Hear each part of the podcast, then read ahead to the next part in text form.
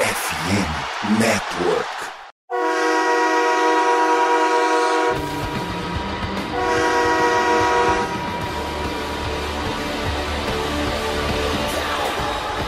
Fala, torcedor do time mais amado, mais querido, mais sofrido dos Estados Unidos, do Brasil, do mundo. Estamos falando do Dallas Cowboys. Sejam bem-vindos a mais um podcast do Blue Star Brasil. E Vinícius, tem uma pergunta para você. Você já ligou pro Departamento de Proteção e Defesa Civil hoje?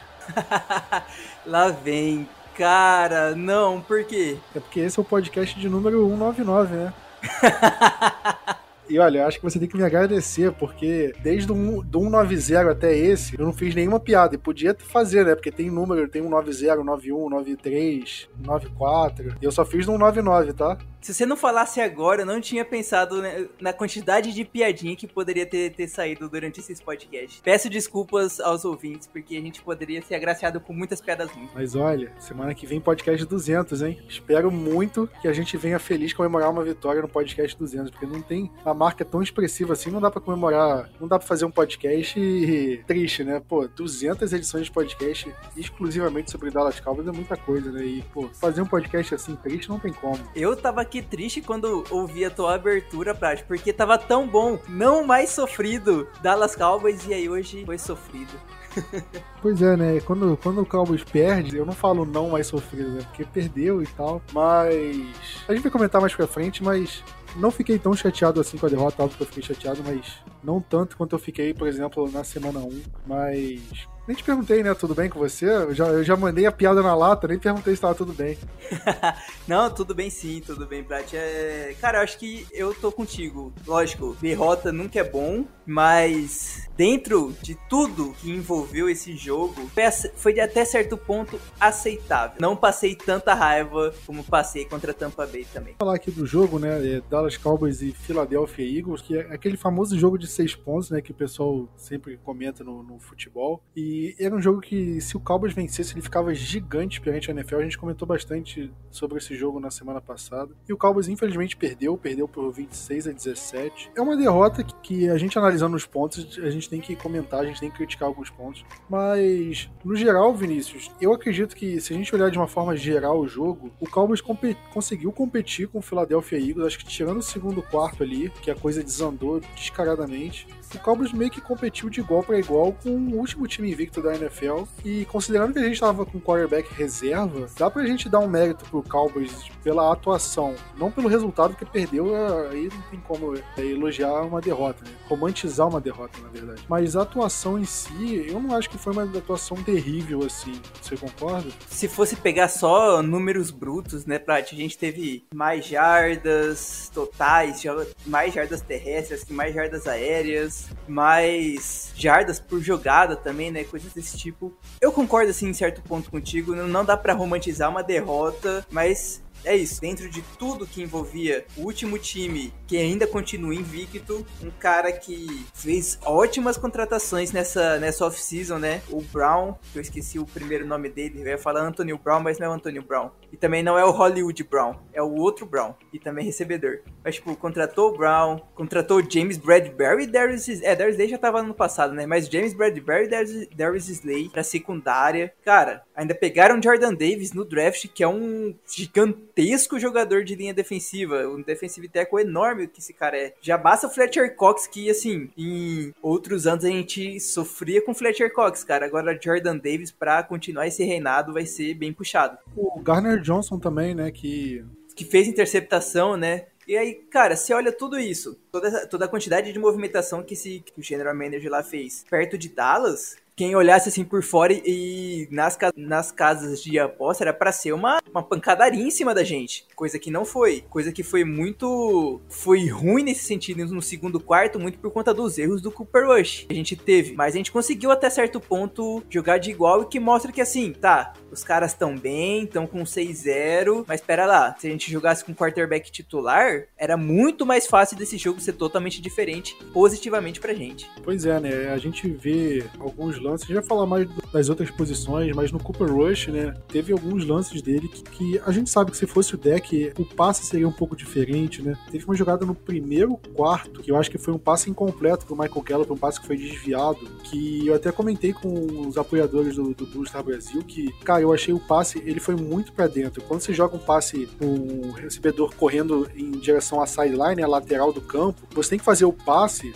jogando pro ombro de fora do recebedor. Porque se você jogar muito para dentro, no ombro de dentro dele, você tem uma chance do defensor ele interceptar a rota do passe, e se ele intercepta a bola ali, ele retorna direto para end zone, porque não tem ninguém na frente dele, né? Se você faz um passe meio lateral. Então você tem que jogar um passe bem na direção da sideline, que, que aí nesse caso é ou o wide receiver vai fazer a recepção, ou vai ser passe incompleto, não tem chance do turnover. E foi um passe meio perigoso do Cooper Rush ali no primeiro quarto, onde tava uma pressão ali, um jogo meio parelho, onde o Cowboys estava começando a ter problemas no ataque. Então ali foi uma situação que, que eu reparei assim, falei, pô, e esse passe aí é, é, um passe que um quarterback mais consolidado ele teria acertado aquele, é, é, esse passe. E se a gente pega as interceptações, por exemplo, acho que foi a primeira, né, que foi um passe desviado, que a bola ficou pendurada no, e o Garner Johnson interceptou, que foi um passe muito, muito precipitado do Cooper Rush, não tinha necessidade dele forçar o passe no Gallup ali. Teve um cenário ali da quarta descida também, que, pô, foi uma jogada muito esquisita. Eu acho que ali mostrou o teto do Cooper Rush, sabe, Vinícius? A gente viu até onde o Cooper Rush pode jogar e é o suficiente para ganhar alguns jogos contra times medianos, um times que, que não tão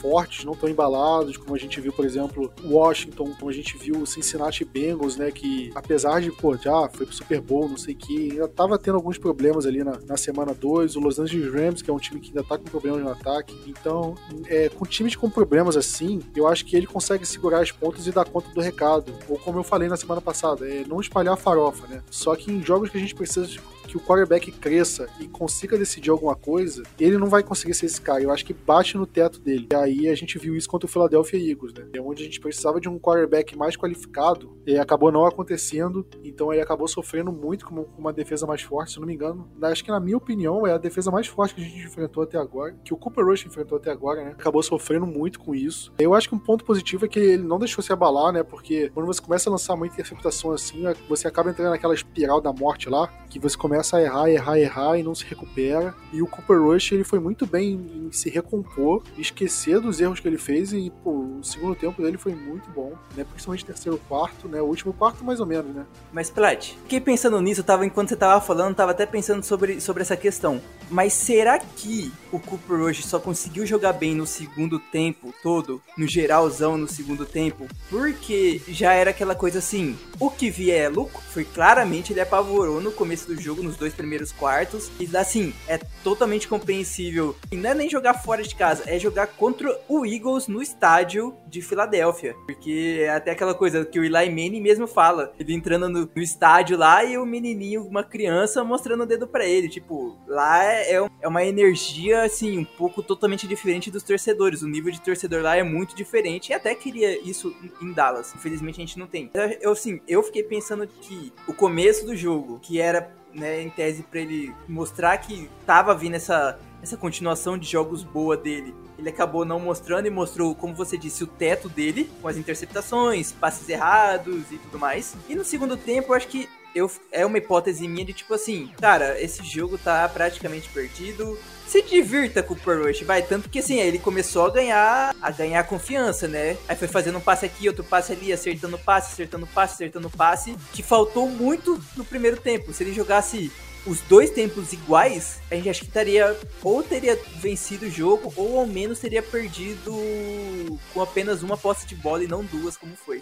Você quer dizer que foi meio que ele só jogou bem porque tava tipo um garbage time, é isso? Isso, um garbage time, praticamente. Cara, eu não, não acho que a defesa do Eagles jogou, tipo, meio que mais tranquila, assim, até que a gente viu que o jogo, uma hora, ele ficou mais apertado, né? E eu acho que ele, de fato, cresceu, eu acho que o Cowboys conseguiu fazer ajustes bons, assim, que ajudaram ele, porque no primeiro tempo, por exemplo, nossa linha ofensiva não jogou bem, né? O Tyler Smith teve problemas, o Jason Peters entrou, teve problemas, o Conor McGovern teve problemas, então isso prejudicou muito a atuação do Cooper Rush, né? Também não dá para jogar a responsabilidade toda no Cooper Rush e o, e o resto a gente passar, passar pano. Até porque a gente já sabia que para vencer jogo não dependeria só do Cooper Rush por ele ser um QB reserva, né? É, exatamente. O time todo tinha que jogar mais para compensar o, o fato do Cowboys estar sem o quarterback titular. E aí você leva em consideração que, que o Cooper Rush estava pressionado, e aí você chega na situação que a gente viu, né? A terceira interceptação, por exemplo, aquela que praticamente matou o jogo,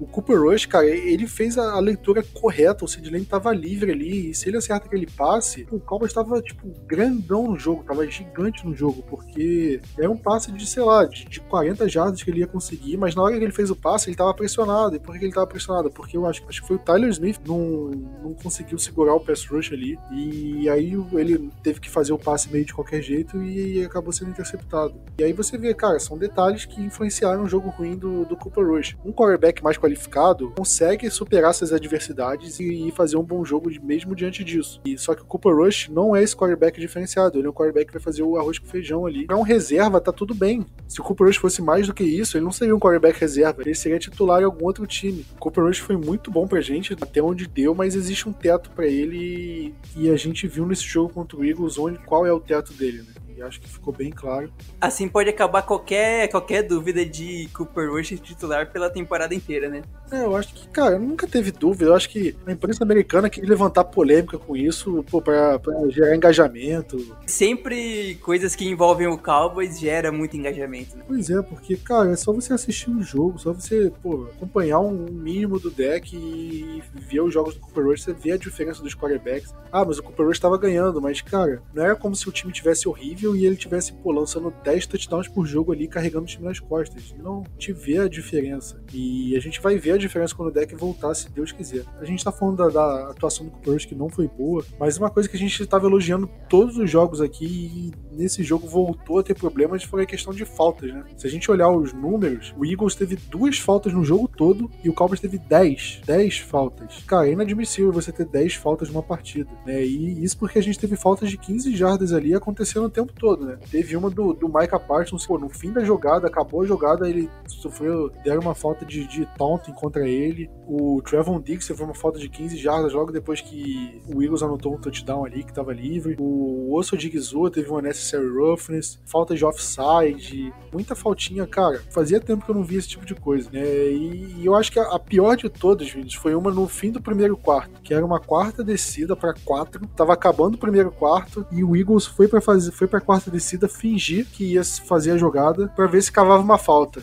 E quem foi o burro que caiu na falta, caiu na contagem? Dante Fowler, infração da zona neutra. O Eagles conseguiu o first down e no comecinho do segundo quarto anotou o touchdown ali. E, ou seja, quatro pontos, né, que, que o Eagles ganhou ali de graça, né? E aí, se você leva em conta, por exemplo, teve falta do Kelvin Joseph no Special Teams anulando o retorno de 40 jardas do Cavonte Turpin, coisas assim. São aquelas jardas que você não vê, que o Cowboys perde, jardas invisíveis assim, que no final, cara, fazem muita diferença, muita diferença. O Cowboys poderia ter vencido esse jogo se não fosse as faltas? Cara, seria de uma baita ajuda não ter cometido 10 faltas. Não grilo com a falta do Diggs, por exemplo. Dá pra entender a frustração do cara ali. Acho que teve uma do Parsons também, que foi bem sacana da arbitragem, e eu também. Meio que acharam que foi provocação dele no fim da jogada. Daí eu também eu passo pano que para mim é muito mais idiotice da vinda da NFL, cara. Mas beleza. Essa que você citou do Dante Fowler, pô, cara veterano, né? Já não tá segundo ano na liga, ele já tem uns 5 anos,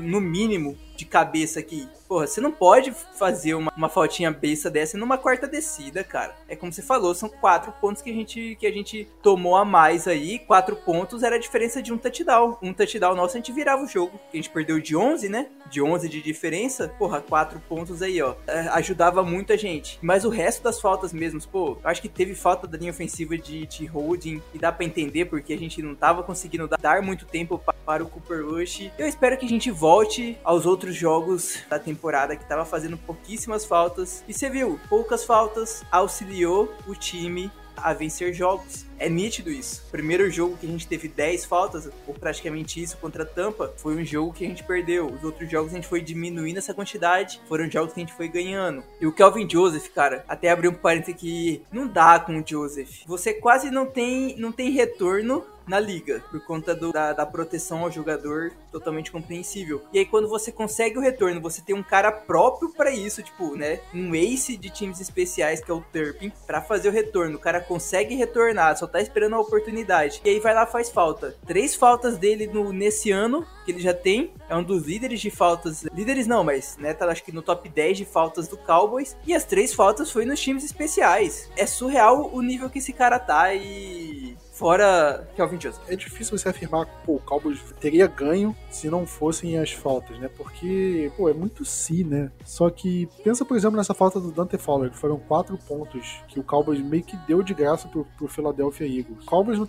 no último quarto, né, no, com o touchdown do Jake Ferguson, chegou a 20 a 17. E só com essa falta, se não tivesse acontecido, o Cowboys teria virado o jogo para 17 a 16. Então teria sido um jogo muito diferente ali, né? Aí mesmo com o touchdown do Eagles, estaria 22 a 17 17, teria uma posse de bola com 7 minutos no relógio. Então era outro jogo. Óbvio que o jogo poderia se desenrolar de outra forma de, diante disso, mas numa análise aqui meio bolso aqui que a gente está fazendo, é, seria um jogo mais disputado. Né? Eu acho que o Cowboys teria mais chances de competir se não fosse essas faltas. E o que, o que me alerta é porque na temporada passada foi a mesma coisa, né? O Cowboys conseguia se disciplinar em jogos é, teoricamente mais fáceis, só que em jogos mais complicados, jogos com adversários mais, mais qualificados, o time do Cowboys tinha muitos problemas com falta. Jogo contra o Arizona Cardinals temporada passada, jogo contra Tampa Bay Buccaneers temporada passada, Minnesota Vikings temporada passada. Quem não tem como lembrar o último jogo da temporada, né? Contra o 49ers nos playoffs, que aquele número de faltas foi inacreditável. Thanksgiving contra o Raiders. Jogos maiores assim, o time do Cowboys se apavorava e cometia mais faltas que o normal. E esse foi um jogo grande e o Cowboys cometeu mais faltas do que o normal. E se a gente levar em consideração a tabela do Cowboys, a gente pega. Vou até pegar os números aqui certinho para falar.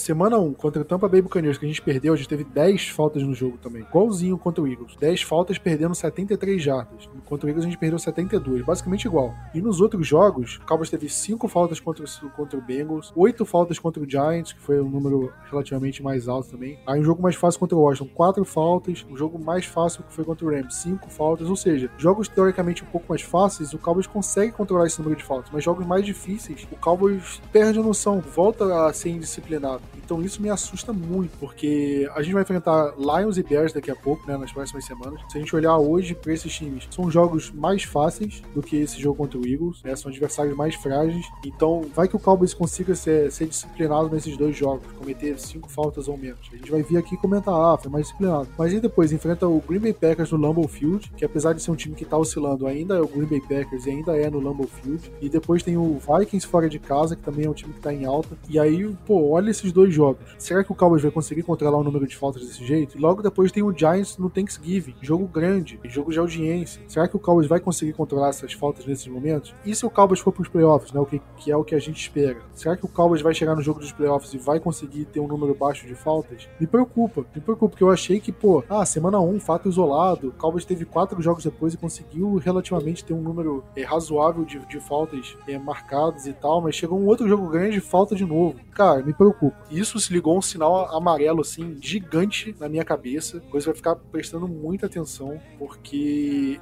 não pode se repetir. O Cowboys perdeu aquele jogo pro 49ers. Para mim, o maior motivo foram as faltas. O maior motivo foi a quantidade de faltas que o Cowboys teve naquele jogo. Não foi, ah, o deck no último snap que correu e ajoelhou muito tempo e acabou gastando o relógio, ou foi uma interceptação aqui, ou foi o, a chamada errada do Kelly Moore. Não, para mim, o maior motivo foi o número de faltas daquele jogo. E se a gente chegar em jogo grande de novo e cometer número de faltas também inacreditável desse jeito, e, faltas, pô, é, por falta de disciplina mesmo, né? Falta de taunting, é, holding, illegal shift. Essas coisas não tem como, é infração da zona neutra. Não dá para engolir. Não dá para engolir. Me preocupa. Nesse jogo foi acima do tolerável o número de faltas e, isso tem que ser resolvido. Eu achei que já tinha sido resolvido, mas hoje em dia não sei mais. E me preocupa, me preocupa mesmo. Vinícius, além das faltas, né, que vieram pelo menos na maior parte pela defesa. A defesa teve muitos problemas contra o Eagles. O Cowboys estava conseguindo jogar bem contra o jogo terrestre, por exemplo, e nesse jogo a gente viu o Miles Sanders correr muito bem, e a gente viu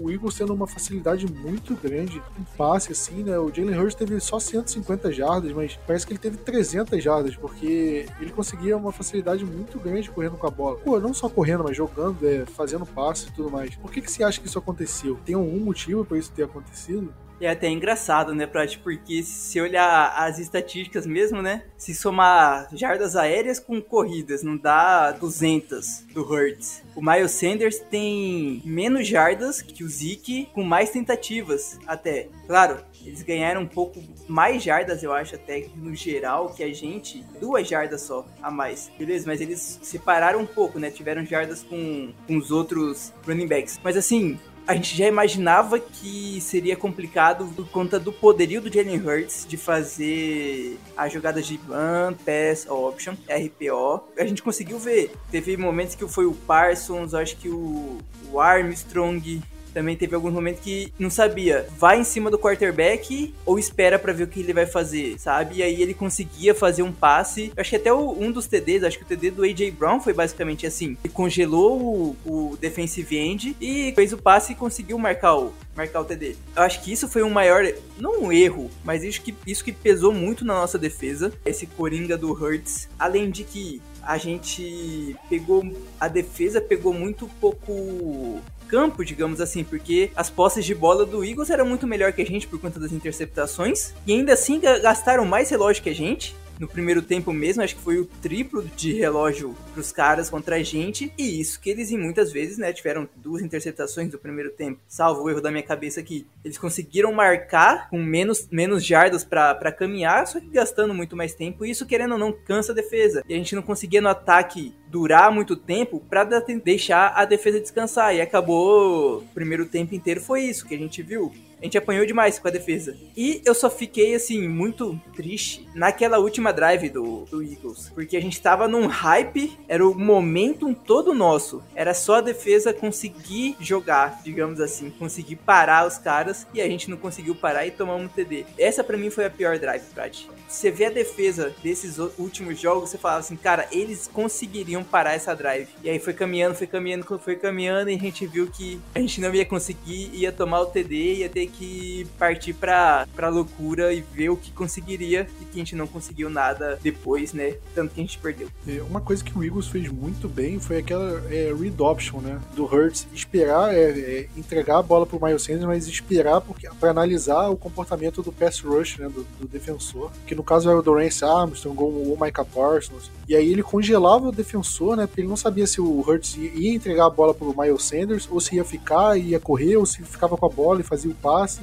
E isso travou muito a defesa do Cowboys. Gerou uma facilidade muito grande pra corrida. A última campanha deles do touchdown lá foi muito, muito run pass option. E isso congelava a defesa e facilitava o trabalho pro Miles Sanders, pro Jalen Hurts. Vinícius, aquela quarta descida que o Eagles teve, agora eu não lembro, acho que foi no segundo quarto. Foi no primeiro tempo, né? Que foi exatamente um tipo de jogada dessa. O Micah Parsons ficou ficou congelado assim, ele, ele não caiu na isca, a bola ficou com o Hurts, só que era o Micah Parsons na frente e atrás dele tinha um, um recebedor completamente desmarcado, livre, e foi só o Hurts encobrir ele, dar um passezinho simples encobrindo, e o Micah Parsons não tinha que fazer, não foi culpa do Parsons ali. A defesa do Cowboys toda ficou congelada e caía nisso. Pô, sei lá, a defesa do Cowboys foi exposta nesse jogo. Parece que o Eagles mostrou o jeito que a defesa do Cowboys não consegue lidar. E a gente também falou muito do Anthony Brown, né? E o Anthony Brown teve muitos problemas durante o jogo também. Eu acho que ele não fez uma boa partida. E a gente viu ele sofrendo com o AJ Brown, sofrendo com o Devonta Smith, e principalmente no primeiro tempo, né? E a gente viu como isso fez diferença, né? Que eles acabaram um touchdown cada e ganharam o jogo.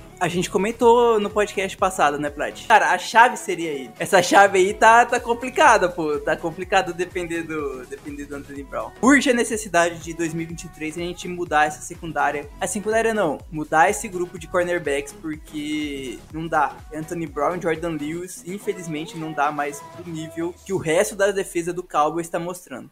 Cowboys tem que é, resolver esse problema. Desde a semana 2, Vinícius, contra o Joe Burrow, a gente viu que o Cowboys tinha problema em quarterback um pouco mais móvel. O Burrow tava conseguindo correr bem. O Daniel Jones correu bem contra a gente. E o Hurts, cara, o Hurts ele não precisou correr.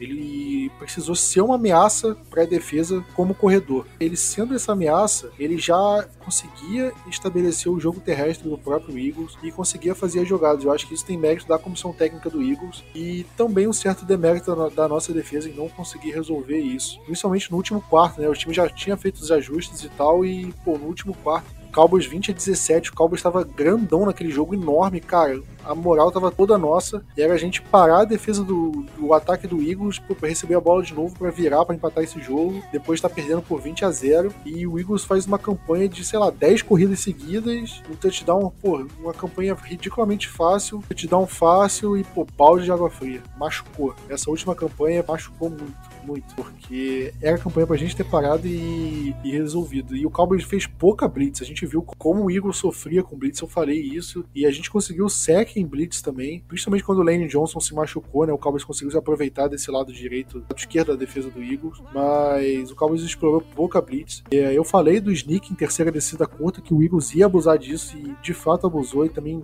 Cowboys teve zero resposta para isso, toda terceira descida curta era um sneak, e o Cowboys não tinha a menor condição de parar aqueles os sneaks e sofremos com isso. Né? Mais um problema assim que a gente tem que ficar de olho pro jogo em Dallas, que vamos ver como, como vai estar tá os, como vão estar tá os dois times até lá. Mas Cowboys e Eagles na véspera de Natal, né, 24 de dezembro, é aquele jogo que a tendência é um jogo que pode decidir o título da divisão ali. Faltando dois jogos, dependendo de como o Dallas tiver, como o Giants tiver, é jogo para decidir a, divisão. Mas Vinícius, vai fechar sobre esse jogo. E para você, quem foi o destaque e decepção da partida? Cara, eu acho que eu vou até colocar o Zeke como destaque. Ele foi bem, né? Foi bem. Sim, ele teve momentos de Zeke, né? O cara que tava quando tava em contrato de calor, né? Só faltou fazer o pular o, por cima do jogador, mas aí já, já seria pedir demais. Mas vou colocar ele como destaque positivo Tá, tá. Destaque negativo, vou, vou deixar pro, pro Anthony Brown, né? A gente tá citando ele bastante. Era importante ele jogar bem. São dois recebedores muito bons, né? tanto Devonta como AJ Brown. Um dos dois ia sobrar para ele, então, assim, era necessário que ele jogasse muito bem e acabou não acontecendo. Então, vou deixar para isso. E você falou das Blitz, Prat?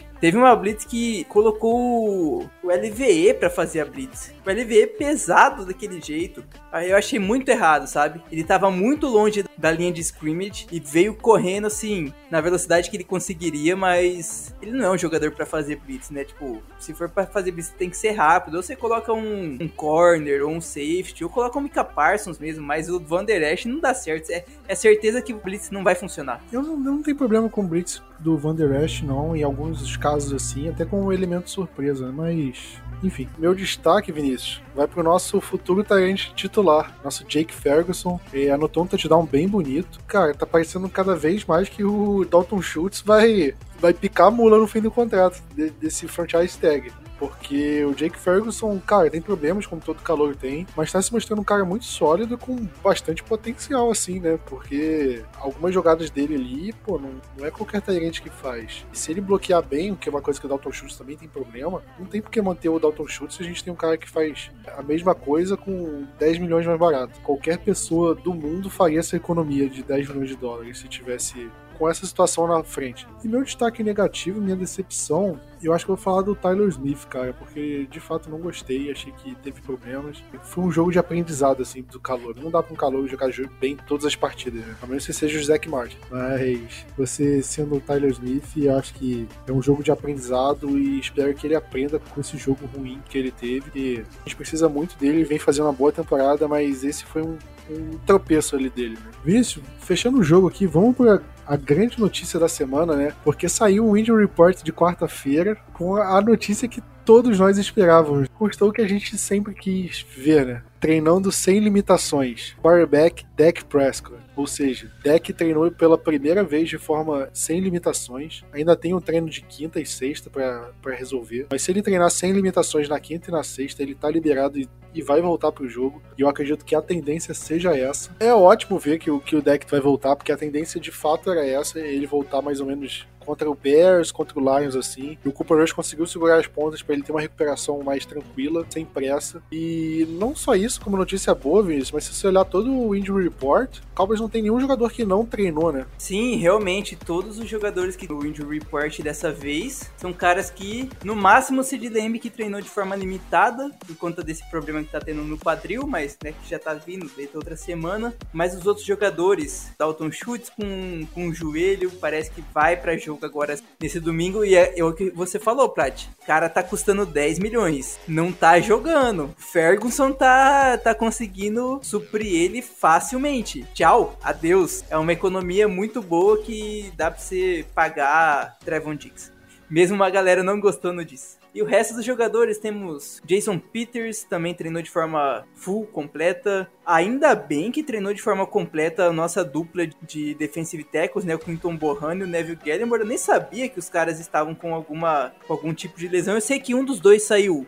O Bohan não foi atendido, ele, tava, ele caiu no chão no, no meio do jogo. O Gallimore não tinha visto, não todo mundo treinou de forma, de forma completa, e isso é muito bom. E espero que a gente consiga estar tá com o time o máximo possível inteiro. Não sei você, Plat, mas para mim o Jason Peters ele tinha que ter jogado mais, mais snaps nesse jogo contra o Eagles. Mas a gente vê, toda semana o cara tá no injury report, né? Esse é o problema. É muito bom, veterano, né? Experiente, mas não consegue se manter 100% saudável de forma que saia do injury report. E assim, pelo menos a gente pagou muito, muito, muito barato. Tem um outro reforço também, não tá no injury report, que tá para voltar, que é o nosso defensive end Terrell Bachan. Né? A gente comentou bastante sobre ele, ele se machucou na semana 1. Foi para injury reserve, né? Então ia perder quatro jogos no mínimo. E a tendência é que o Cowboys ative o Terrell Bachan agora. Eu acho que a tendência é que ele não jogue contra o Lions. É, ainda, ele ainda vai voltar a treinar aos poucos, né? Recuperar a forma física. Mas é um bom reforço para a sequência de jogos daqui a pouco, né, Vinícius?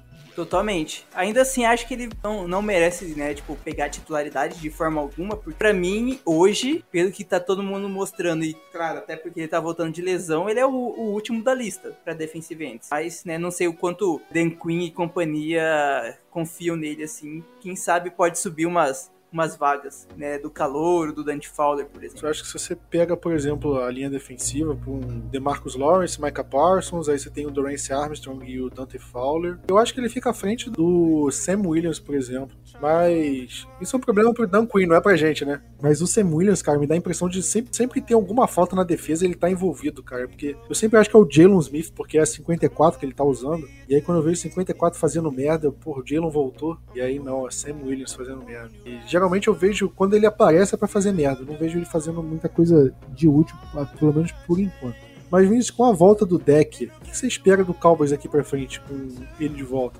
Continuar as vitórias? Acho que é o mínimo que a gente pede, né? Mas ter o deck traz um maior dinamismo pro nosso ataque, força no braço, maior precisão vindo do quarterback e com isso igual aquele o que você falou, aquele passe do Cooper Rush que não foi tanto para lateral, do Prescott iria para lateral passe do, do Sid Lamb, pro Sid Lamb que foi interceptação, provavelmente do, do deck não seria. Seria muito mais pra mão do Sid Lamb do que pra mão do, do, do recebedor, né? Não seria um passe para trás. O, o deck traz uma maior precisão dos seus passes, mais força, consegue fazer passes mais longos agora, ainda mais agora com o Michael Gallup de volta. A gente sabe que, cara, joga a bola pro Michael Gallup que ele consegue pegar. Eu até iria citar, quem sabe, um, um jogo corrido, mas aí eu ia estar tá mentindo para todo mundo, porque, né, ultimamente o Prescott não corre direito. Então, acho que seria essa parte que traz. Além de trazer, ser um cara que vai conseguir fazer chamada de hard count jogando no, no campo adversário, vai conseguir mudar e ler a defesa adversária muito melhor do que o Cooper Rush, né? Conseguir fazer os ajustes ali rapidamente, praticamente imensurável pensar em tudo que o Prescott consegue trazer com ele voltando. E eu espero que, assim,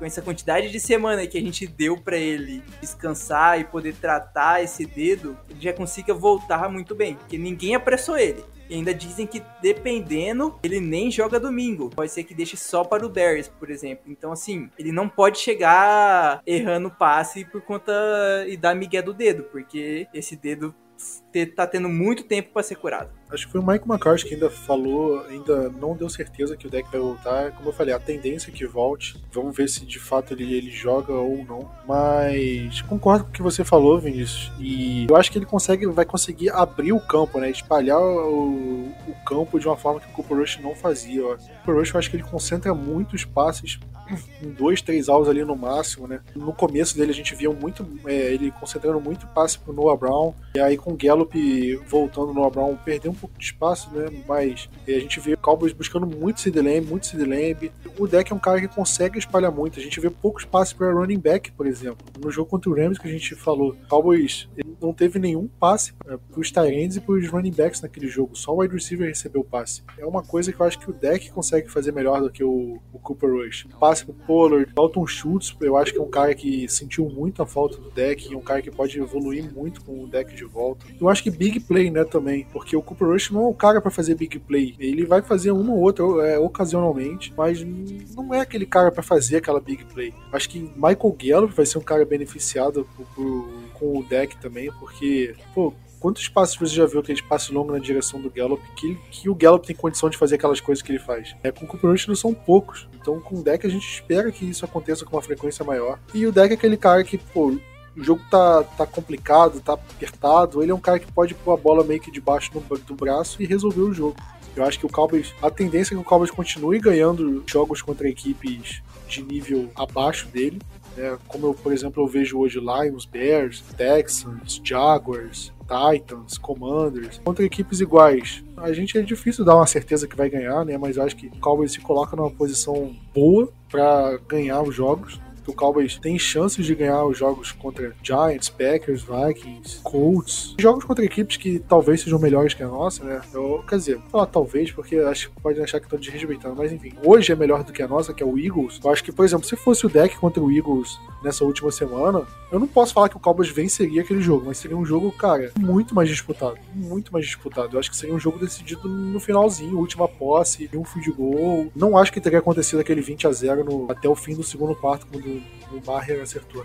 E o field goal. Eu acho que seria um jogo muito mais disputado e eu acho que o Cowboys tem condição de disputar de igual para igual com todos os times que a gente vai enfrentar daqui para frente. Se não tiver um amplo favoritismo, como por exemplo vai ser o Cowboys enfrentando o Lions com o Dak Prescott. Eu acho que se o deck de fato jogar, o Cowboys tem amplo favoritismo contra o Lions. Se o deck jogar contra o Bears, o Cowboys vai ter amplo favoritismo contra o Chicago Bears. Não é de respeito falando é, do time, da, da, instituição, é justamente favoritismo, significa que vai ganhar. Eu acho que é essa posição que, que o deck coloca a gente. Agora, se a defesa continuar jogando da forma como jogou nas quatro vitórias que a gente teve, e a linha ofensiva continuar trabalhando bem também, e com o deck dentro, aí o Cowboys, eu acho que o Cowboys se coloca numa posição para terminar a temporada entre sendo sendo um dos cinco melhores times da, da temporada regular. Tem qualidade suficiente para isso. Se vai ser, eu não sei. Mas se coloca numa posição de, de trabalhar para isso, né? Agora, a gente tem que ver dentro de campo, porque a gente teve tudo isso na semana 1 e foi um desastre completo. Então vamos ver como é que vai ser dentro de campo. Mas agora, Vinícius, Cowboys e Lions, jogo domingo, jogo 2 horas da tarde. Eu não sei se vai ter transmissão da ESPN, eu não vi. Não, não vai, não vai ter. É, eu ia falar que o mais provável é que não tivesse, né? Vai ter no Game Pass, então recomendo bastante. Já sempre faço propaganda grátis aqui. O Lions é um time 8 ou 80, é um time que, se você pegar o ataque, ele tem um dos melhores ataques da, da, temporada em relação a pontos marcados, mas também tem uma das piores defesas. É um time muito louco, assim, né? Um time que tem altos e baixos. E, Vinícius, 28 pontos por jogo, né?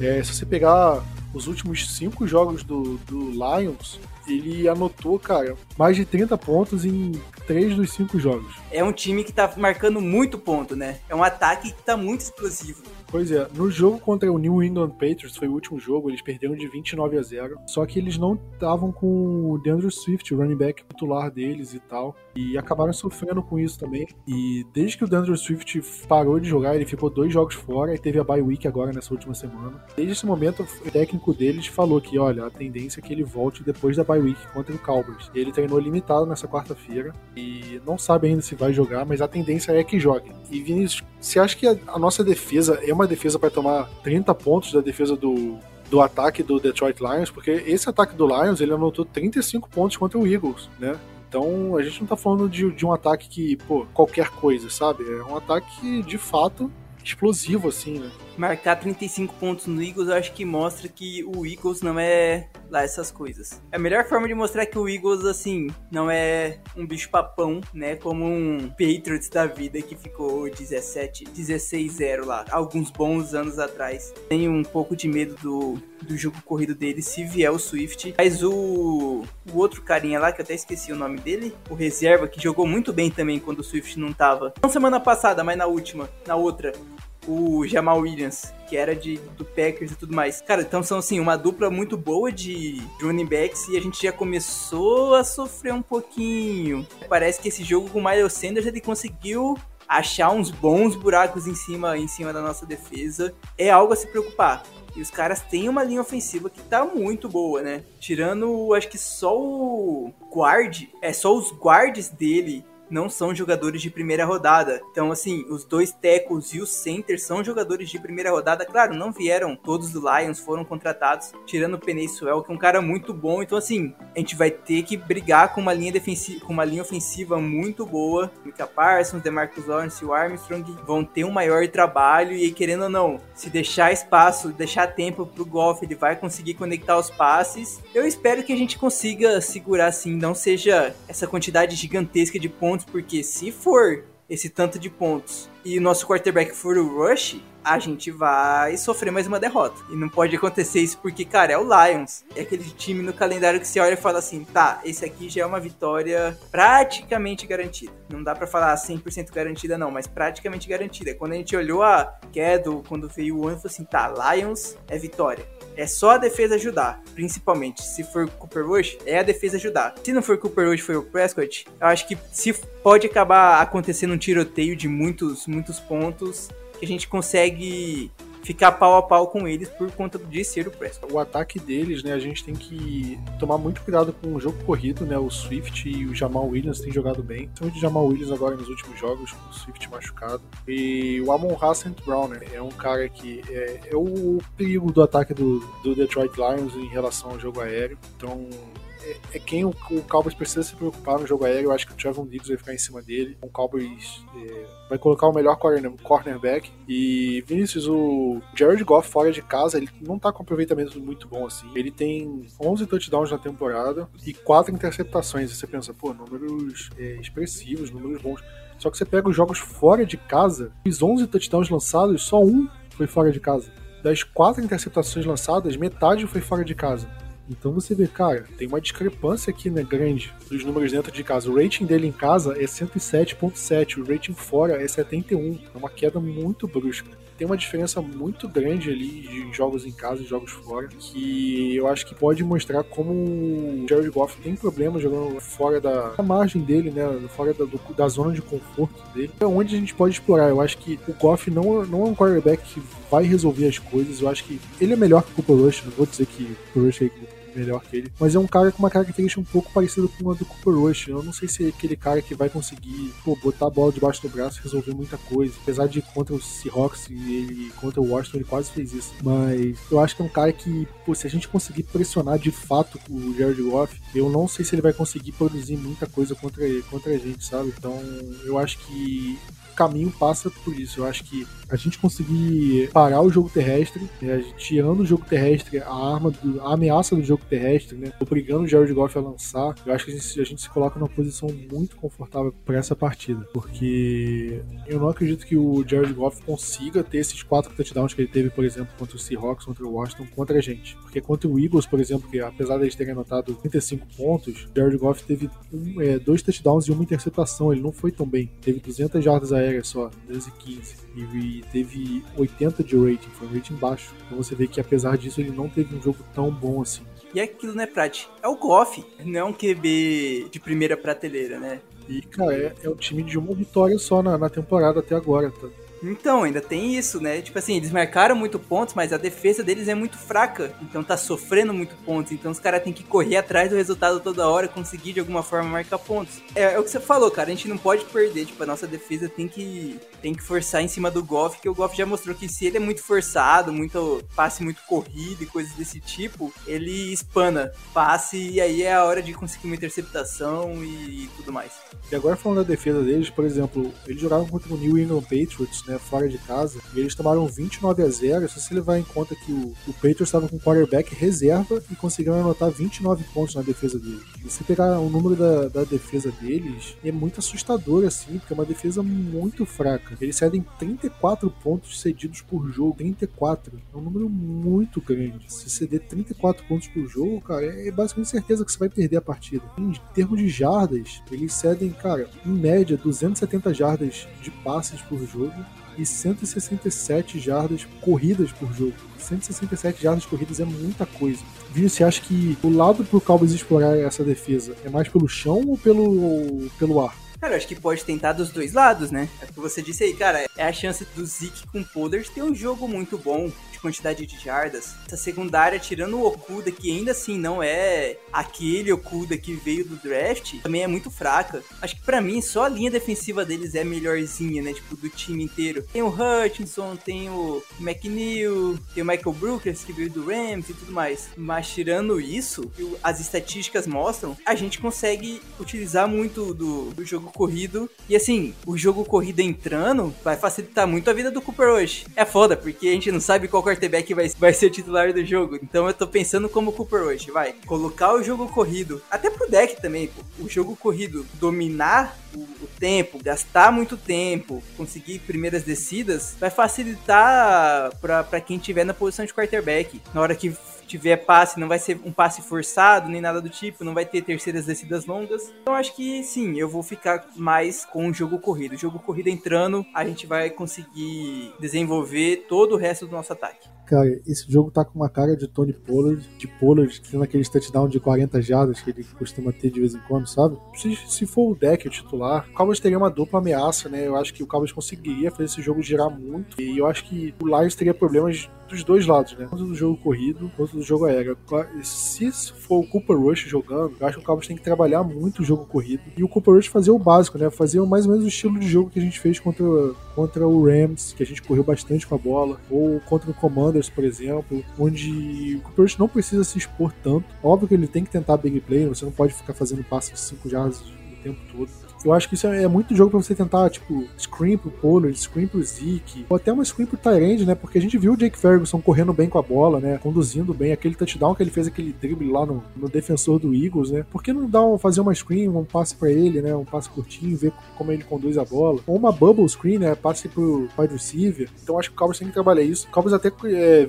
Acho que ele ouviu a gente e fez umas corridas diferentes contra o Eagles, né? Os reverse do Sid Lamb, toss, né? Uma toss run. Teve aquelas corridinhas pelo meio em primeira descida que irritou. Não tem como evitar isso, né? Sempre vai ter. Mas os males o menor, né? Pelo menos tipo, inovou em alguns momentos. E eu acho que com o Cooper Rush fazendo feijão com arroz e o time jogando do jeito que estava jogando é, fora do jogo contra o Eagles, eu, eu acho que é, é o suficiente para vencer o Lions. Pelo menos eu vejo isso. E agora, é, se for o deck, isso fica ainda mais fácil. Obviamente que é favoritismo, a gente tá falando isso tudo na teoria, a gente pode chegar na hora e, e acabar perdendo o jogo. A gente viu, por exemplo, temporada passada contra o Denver Broncos, que era um jogo que a gente achava que ia ser fácil, a gente tomou um pau, né? Então não pode entrar nesse jogo de salto alto. E eu acho difícil que o Cowboys entre de salto alto, porque a gente perdeu pro Philadelphia Eagles e acho que o Cowboys ficou meio que, que mordido com essa derrota, né? Então, o Cowboys, se perder esse jogo, o Cowboys fica num cenário muito ruim dentro da divisão, né? Porque o Eagles pode abrir. Se bem que o Eagles vai, vai pra bye week, né? Mas, independente de bye week, né? Pode ser um cenário onde o Giants abre vantagem sobre o Cowboys na, na briga pela divisão. O Eagles pode abrir vantagem sobre a gente na divisão. São jogos como esse, jogos teoricamente mais fáceis, que podem definir o resultado da divisão, né? Porque você perder um jogo difícil, tipo, é normal, é esperado. Mas você perder um jogo fácil não é esperado. É quando a gente, você exatamente falou isso. Quando a gente pega a tabela e vê jogo contra o Lions em casa, a gente pensa vitória. Isso em maio. E a gente vê ah, jogo contra o Tampa Bay Buccaneers. Se a gente perder aqui, não é o fim do mundo. A gente sabe a qualidade do Tom Brady, blá blá blá. Ah, jogo contra o Eagles fora. Pô, gente, óbvio que a gente quer ganhar. Mas se a gente perder aqui, não é o fim do mundo. E a gente tava vendo isso, né? Vendo e agora, jogo contra o Lions tem que vencer. Se perder, é o fim do mundo sim. Então, é um jogo que a gente tem que vencer e se vencer bem, melhor ainda. Eu não ficaria surpreso com placar elástico caso o deck jogue. Né? Se o Cooper Rush jogar, eu não acredito em placar elástico. Se o deck jogar, eu acredito. Quer dizer, depende também do jeito que o deck vai voltar também. Enfim, Vinícius, bold de palpite. Tá, como a gente não vai ter um jogo de muitos pontos, 27 é muito ponto, não, né? Mas vindo do Cooper Rush, e mas o nosso jogo corrida vai ser vai entrar 27 a 17. Pronto. A Bold, o nosso jogo corrido vai ter mais jardas que o Jared Goff. Pra boa de palpite, eu vou considerar que o deck joga, tá? Vai ser 30 a 6. E o Brett Maher vai ter mais pontos do que a, o time todo do Lions. Com 36, tem que fazer a conta. Mas deve dar uns. 36, acho que dá um. Pelo menos um. Dois fios de gol e uns extra points aí. Então já dá mais. Não, pô, dá pra mandar 3 TDs do time, 21. 21 mais 9 já é 3 fios de gol. Nem precisa contar a XP. Vão incrementar. Tipo, o Brett Maher vai ser o cara que mais vai fazer pontos no jogo. Vai fazer mais pontos do que o Lions e vai ser o cara que mais faz pontos no jogo. Porque ele vai fazer 9, 12 pontos. Né? Então não vai ter ninguém com dois touchdowns na partida. Se for três touchdowns, que aí pô, vai ser, sei lá, um passe do deck, uma corrida do Zeke uma corrida do Pollard, sei lá. Considerações finais, Vinícius? Acho que é só o que você já falou, né, cara? É jogo que tem que ganhar. A gente não pode perder um jogo contra o Lions. Cara, que o deck jogue, que o Cowboys volte e volte grande para que a gente mostre pra NFL, cara, com o deck a gente é pra valer. Com o Cooper Rush já era um time bom, com o deck é pra valer. E espero que assim seja. Mas então é isso. Ficamos por aqui. Tamo junto, aquele abraço e Go Cowboys!